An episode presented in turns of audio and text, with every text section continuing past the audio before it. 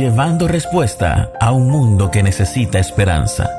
Con ustedes, Mónica Brusón.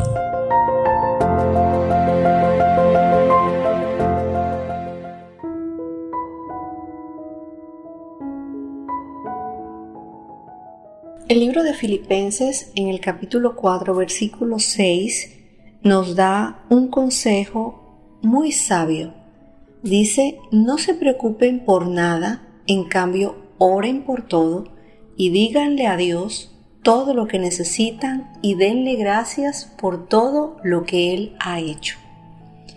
Y en el versículo 8 dice, y ahora, amados hermanos, una cosa más para terminar. Concéntrense en todo lo que es verdadero, todo lo honorable, todo lo justo, todo lo puro, todo lo bello y todo lo admirable. Piensen en cosas excelentes y dignas de alabanza. Nuestra confianza debe estar depositada en las manos de Dios. El Padre nuestro lo dice, danos hoy nuestro pan de cada día. Y también la palabra dice, bástale a cada día su propio afán. Eso me quiere decir que nosotros debemos vivir un día a la vez. Es increíble cómo la palabra nos lleva siempre un consejo sabio y que es aplicable a nuestra vida.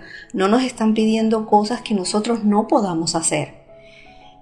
La palabra dice, no se preocupen por nada.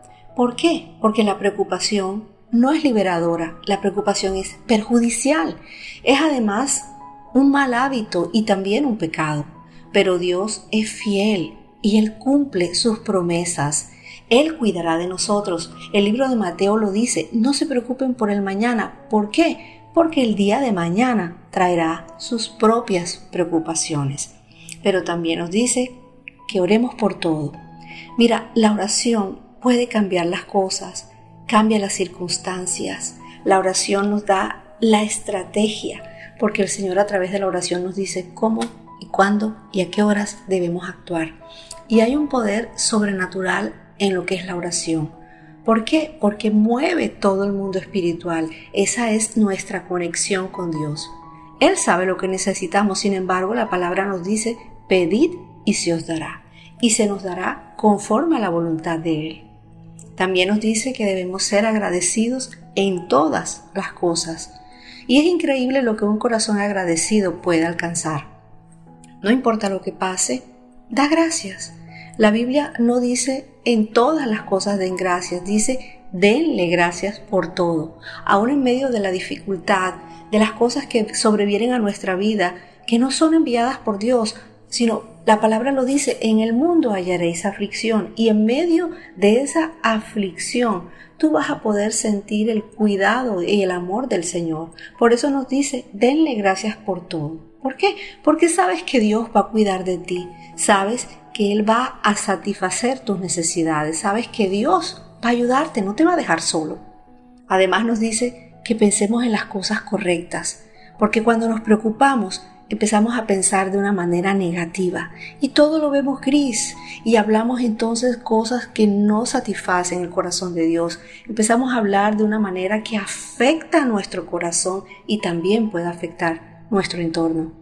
Por eso Él nos da una lista de cosas sobre las cuales nosotros debemos pensar, cosas que son verdaderas, que son honorables, que son correctas, que son puras, que son admirables, que son excelentes, y dice la palabra dignas de alabanza. ¿Y dónde se encuentran esas palabras?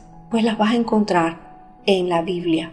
Esos pensamientos puros, que son hermosos, que son diáfanos, que son honorables, allí los vas a encontrar. Necesitas leer, necesitas estudiar, necesitas memorizar y llenar tu mente y tu corazón con la palabra de Dios. Isaías lo dice, tú guardarás en perfecta paz a todos los que confían en ti, a todos los que se, los que se concentran en ti, a todos los que llevan a ti sus pensamientos. Dios te bendiga. Gracias por escucharnos. No te pierdas ninguna de nuestras publicaciones. No olvides compartir este audio con todos tus amigos. Que Dios te bendiga.